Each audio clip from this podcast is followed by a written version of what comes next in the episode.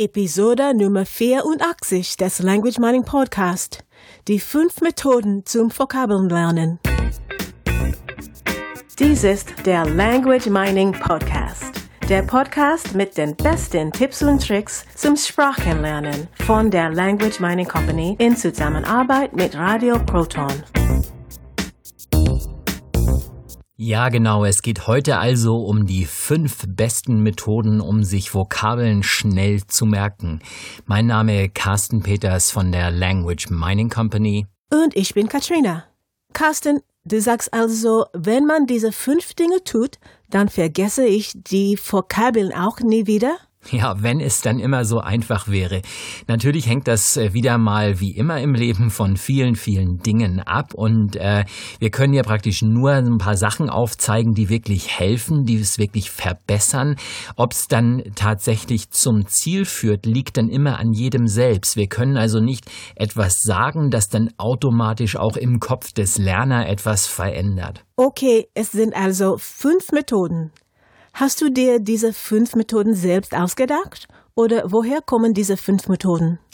Tatsächlich habe ich in meinem Leben schon viele Methoden selbst erfunden, ausprobiert, wieder verworfen, äh, verbessert, verändert und so weiter. Hier in diesem Fall ganz platt ähm, habe ich auf äh, Memrise, das ist ein Vokabeltrainer, also ein Vokabellerntool, äh, auf der Seite habe ich einen Artikel gefunden und zwar ähm, hat Memrise eine zweite Seite kreiert und zwar ist es die Mem Prize, wo sie, äh, wo man also, wo jeder also mitmachen kann und äh, eine Stunde investiert und in dieser einen Stunde so viel sich merken kann wie möglich und äh, ja, der Gewinner erhält dann eine irgendwas, keine Ahnung, ich weiß nicht. Man kann mitmachen, man kann gewinnen und so weiter.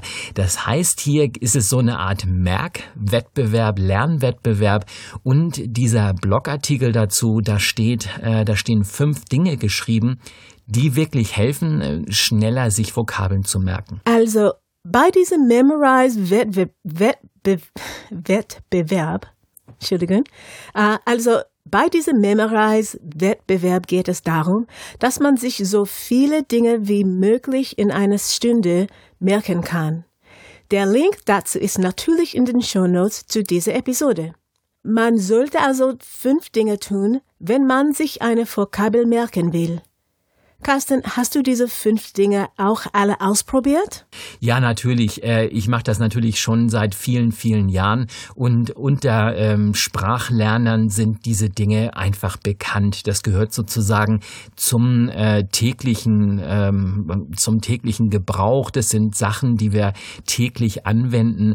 Wer schnell und effizient lernen will, dann benutzt diese Dinge halt. Von daher ist es sagen wir mal, nichts Neues und dennoch sind es einfach einfach fünf Dinge, die viele Menschen noch nicht kennen und deshalb stellen wir sie heute hier einfach mal vor. Klasse. Dann fangen wir einfach mit Punkt Nummer eins an. Was ist denn Punkt eins? Ja, ganz einfach. Äh, Nummer eins ist raten. Also einfach äh, versuchen herauszufinden, was das Wort denn bedeuten könnte, wenn ich es jetzt sehe und mir es nicht sofort einfällt. Das klingt nicht besonders akademisch. Warum sollte ich die Bedeutung erraten? Ich könnte es doch einfach noch einmal nachschlagen. Ja, das würden die meisten Menschen so tun. Die Sache ist die, dass äh, wenn ich versuche, etwas zu raten, das kennen wir vielleicht von auch von Menschen, da funktioniert das übrigens auch. Also wenn wir jemanden wieder treffen, den wir vielleicht nur einmal kurz gesehen haben und überlegen uns dann, wie hieß der noch, wie hieß der noch, dann versuche ich mir zu überlegen, äh, war das Anton, war das Walter, war das Herbert? Ich versuche also zu raten, was wohl sein Name ist. In dem Moment, in dem ich das tue, und jetzt kommt die Erklärung, warum das so wichtig ist, konzentriere ich mich ganz stark jetzt beim Namen einer Person auf diese Person, beziehungsweise ich konzentriere mich beim Vokabellernen ganz stark auf diese Vokabel und versuche es herauszufinden. Und wenn ich etwas falsch rate? Merke ich mir dann nicht etwas Falsches? Ja, das habe ich auch immer gedacht und äh, tatsächlich geht's natürlich, hat das natürlich auch so einen kleinen negativen Seiten, ähm, also also Nebeneffekt. Ähm, dieser dieser Nebeneffekt, den kann man praktisch vernachlässigen, weil das Konzentrieren auf das Wort viel viel wichtiger ist. Das heißt, ich nehme dieses Wort tatsächlich ganz stark in den Fokus und äh, damit öffne ich sozusagen den ich nenne es mal den, den Lernkanal für dieses Wort. Das heißt, ich konzentriere mich, was könnte das bedeuten? Was könnte das sein? Was war das mal noch? Oh, ich habe es vergessen. Oh, ich, und ich konzentriere mich darauf. Ich rate jetzt zwar irgendetwas, das könnte jetzt falsch sein.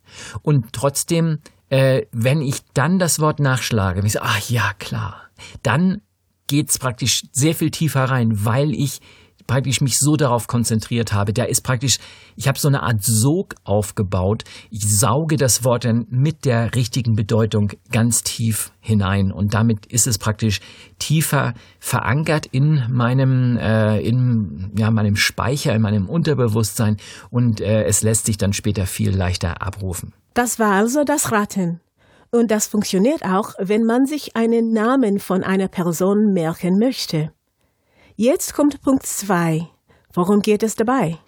Punkt 2 von 5 ist das alte Wiederholen, Wiederholen, Wiederholen, Wiederholen, Wiederholen, Wiederholen, Wiederholen. Also, Je öfter ich etwas wiederhole, desto tiefer geht es rein. Irgendwann ist es so tief drin, das heißt, ich habe es so oft wiederholt, dass ich gar nicht mehr anders kann. Ich muss es mir merken. Es geht auch über Jahrzehnte nicht mehr raus, auch wenn ich jetzt ähm, ja zum Beispiel zehn Jahre dieses Wort nicht höre oder einen Menschen äh, ganz ganz lange nicht gesehen habe. Ich den Namen, den den habe ich dann noch immer drin, den weiß ich dann einfach noch immer, weil er so oft wiederholt wurde. Ich vergleiche dieses Wiederholen immer ganz gerne mit einem Meißel und einem Stein. Wer schon mal Hammer und Meißel in der Hand gehabt hat und versucht hat, mit diesem Hammer auf den Meißel zu hauen und mit dem Meißel eine Kerbe in einen Stein zu schlagen, der wird festgestellt haben, dass einmal nur kurz raufhauen, das reicht nicht. Da ist, da sieht man praktisch nichts. Das heißt, man haut nochmal wieder, nochmal wieder, nochmal wieder und je öfter man raufhaut, desto tiefer geht diese Kerbe rein. Und irgendwann ist sie einfach so tief drin, dass ich, äh, dass ich das sehen kann, dass ich dieses Ergebnis sehen kann. Also den Buchstaben, den ich da reingemeißelt habe oder äh, diese Kerbe, die ich da reingeschlagen habe, ich sehe sie, sie ist richtig tief drin. Und jetzt kann ich auch wieder weggehen und ähm, da verwittert auch nichts mehr. Diese Kerbe ist drin und bleibt lange, lange drin. Und so ähnlich ist das auch mit dem Wiederholen. Einmal, nochmal, nochmal, nochmal. Gibt es eine Anzahl an Wiederholungen, die man machen sollte? Also, wie viel Male muss ich etwas wiederholen? Dieses, äh, diese Frage wird immer wieder gestellt und es gibt immer mehr, immer mehr Studien, die dann versuchen herauszufinden, wie oft ist es so. Leider hängt das äh, sehr, sehr stark von ähm, Faktoren ab. Also nehmen wir mal den, den Beispiel mit dem äh, mit dem Namen einer, einer Person. Ich, ich ähm, bin zum Beispiel Single und ähm, laufe durch die Straßen und durch einen ganz tollen Zufall schaue ich in die Augen meiner großen Liebe und es ist Liebe auf den ersten Blick und ich bin begeistert und sie sagt mir ihren Namen. Und ganz ehrlich, ich werde diesen Namen nie wieder vergessen weil der Moment, weil die, weil visuell alles passt, weil mir ihre Stimme gefällt, weil da die Emotionen hochkommen, die einfach fantastisch sind.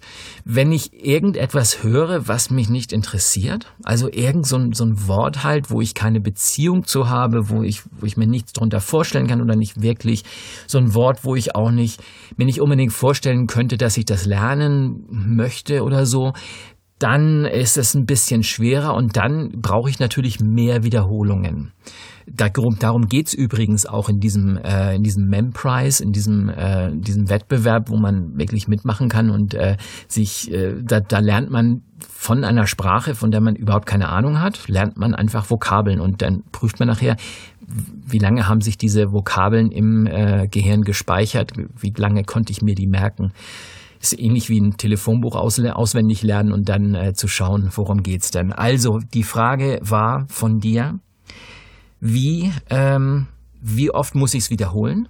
Ja, richtig. Und dann gibt es keine Antwort darauf, oder? Doch, es gibt dieses ähm, 28 oder 30 Mal. Also die 28 ist ganz schön, weil sie sich durch, durch sieben teilen lässt. Und ähm, sieben ist so eine, so eine magische Zahl. Alles, was sich durch sieben oder auch durch acht teilen lässt, ist meistens eine schönere Zahl als so eine Zahl wie 30. Ich halte von diesen Wiederholungsangaben nicht so viel weil ich, wenn ich mich auf diese Zahl konzentriere, wiederhole ich, wiederhole ich, wiederhole ich und konzentriere mich mehr auf die Zahl als eigentlich auf das Lernen.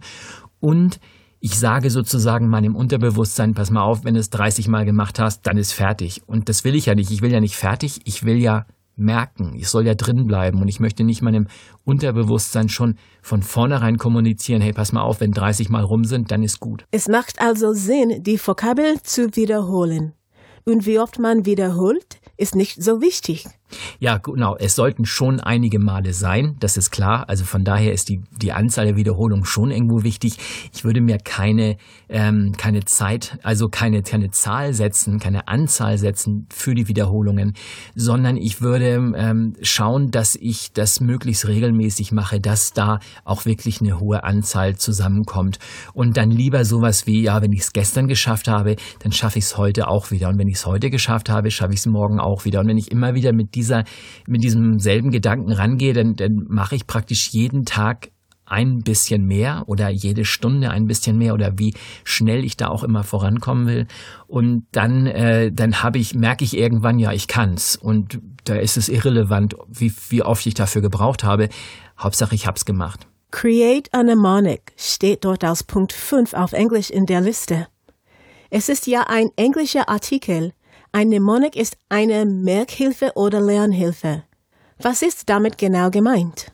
Merkhilfe oder Lernhilfe und im Sprachgebrauch auch Eselsbrücken. Wir haben ja mal dieses Buch, also ich habe dieses Buch geschrieben, 99 Eselsbrücken, wo es genau darum geht. Eine Eselsbrücke ist einfach etwas, das mir hilft, dieses, dieses Wort zu merken. Eben, deshalb heißt es ja auch Merkhilfe. So, was macht es genau? Also, ähm, einfach mal so, wie, wie merke ich mir ein, ein Wort, in dem ich einfach mir anschaue, ist in diesem Wort irgendwas enthalten, was ich in einem anderen Wort schon habe, das ich kenne. Also ein Beispiel, ähm, äh, Doctrine hatten wir letztens. Da hatte ich einen Schüler, der konnte sich das überhaupt nicht merken. Und jetzt erstmal klar, das erste, was ich mache, ich schaue mir an, was ist das? Das ist ein englisches Wort, the Doctrine. Äh, Doctrine ist ähm, ja sozusagen der, der die Lehre, die religiöse Lehre, die ähm, vermittelt wird, zum Beispiel von einem Priester, von einem Pfarrer und äh, in Kontext der Religion. Und äh, da habe ich natürlich gesagt, okay, jetzt machen wir einfach mal was Lustiges. Was fällt dir zu dem Wort Doctrine ein? Und da sagt er natürlich sofort Doktor, weil der Doktor, der passt schon mal. Jetzt muss ich nicht unbedingt auch noch den ganzen Rest machen. Also ich muss aus Trine nicht auch noch irgendwas machen. Dieser ähm, junge Mensch, äh, also noch ein Teenager, und der hatte sofort eine spannende Idee und sagte Latrine. Das fällt mir sofort ein zu Doctrine, weil das Latrin ihn hinten dran. Äh, wie gesagt, es ist nicht wichtig, dass ich jetzt beide Sachen habe und ähm, trotzdem den Doktor habe ich jetzt. So, jetzt muss ich diesen Doktor, den ich da jetzt für dieses Wort, der mir sofort eingefallen ist, den muss ich natürlich irgendwie mit der Doktrin zusammenbringen. Also stelle ich mir einfach vor, in der Kirche zum Beispiel oder in einer anderen religiösen Kontext steht vorne einer, der eben die Doktrin rüberbringen will äh, zum Volk, der dem Volk ähm, seine Lehre verkünden will. Und äh, dieser Mensch sieht halt aus wie ein Doktor, dem hänge ich ein Stethoskop um, ziehe einen weißen Mantel an oder irgendwie sowas. So, jetzt habe ich eine Eselsbrücke, die für mich passt. Und diese Eselsbrücken sind für jeden wirklich anders. Ähm, da ähm, habe ich, haben wir nicht auch schon mal eine Episode zum Thema gemacht. Auf jeden Fall, da könnten wir gerne mal wieder eine machen. Wie bilde ich diese Sachen? Also, das merkt sich man merkt sich diese Sachen sehr viel leichter, wenn man mit diesen Sachen spielt. Ja, zum Thema Merkhilfen, Lernhilfen oder Eselsbrüchen haben wir das Buch 99 Eselsbrüchen. Es gibt viele Techniken, Eselsbrüchen zu, äh, zu bauen. Dazu vielleicht in einer anderen Episode mehr. Nummer 4 ist auch ein interessantes Thema.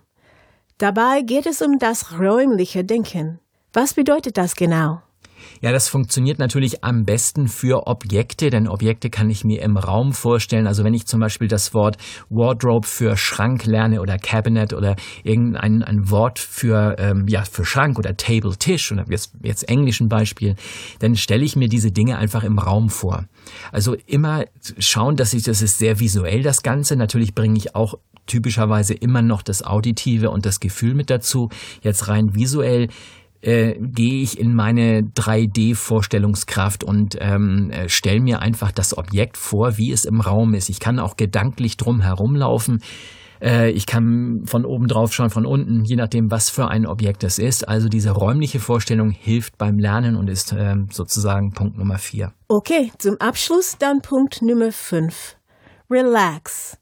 Also ausruhen und cool bleiben. Ja, relax ist praktisch das Gegenteil von Stress und äh, runterkommen, cool bleiben, äh, sich ausruhen, äh, die Gedanken beruhigen man kann auch meditieren. Also es geht jetzt wirklich nicht so weit, aber es geht praktisch in die Richtung, wo ich sage, okay, jetzt will ich mir dieses Wort merken und ich gehe bewusst in einen entspannten Zustand. Das heißt, ich schaue mir das Wort an, dieses Wort möchte ich mir merken.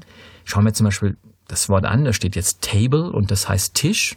So, und jetzt höre ich das zum ersten Mal und jetzt entspanne ich mich erstmal. Ich gehe also achte darauf, dass meine Gedanken sich beruhigen und ich sage, okay, und jetzt habe ich es verstanden, alles klar. Und jetzt geht's zum nächsten Wort. Also es, es ist einfach eine Tatsache, dass wenn ich unter Strom stehe, wenn ich Stress habe, wenn ich, wenn ich schnell, schnell, schnell alles machen will, das funktioniert nicht. Das funktioniert doch schon irgendwie, nur es funktioniert viel besser, wenn ich entspannt bin, wenn ich einfach locker bin und sage, okay, passt schon, machen wir. Das waren die fünf Dinge, die man tun sollte, wenn man sich Vokabeln schneller und besser merken möchte. Ich fasse es noch einmal zusammen. Nummer eins ist raten. Nummer zwei ist wiederholen, wiederholen, wiederholen. Nummer drei ist die Merkhilfe, Lernhilfe oder auch Eselsbrücke. Nummer vier ist räumlich, äh, räumlich zu denken. Und Nummer fünf ist relax. Ja, und ich hoffe natürlich, dass wir euch haben weiterhelfen können äh, mit diesem Thema. Natürlich in den Show Notes auch nochmal der Link zu dem originalen Artikel. Ähm, der ist übrigens aus dem Time Magazine, also der, der ähm, Artikel ist auf, auf time.com erschienen und ist, äh, er handelt eben von Memprize, dieses äh, ja, Challenge, diese Herausforderung, dieser Wettbewerb von der ähm, von Memrise. Das ist also so ein Vokabellerntool, das ich auch immer gerne und häufig einsetze. Und damit verabschieden wir uns bis zur nächsten Woche.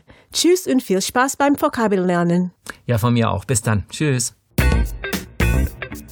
Das war der Language Mining Podcast. Der Podcast mit den besten Tipps und Tricks zum Sprachenlernen von der Language Mining Company in Zusammenarbeit mit Radio Proton. Weitere Informationen finden Sie unter www.languageminingcompany.com und www.radioproton.at.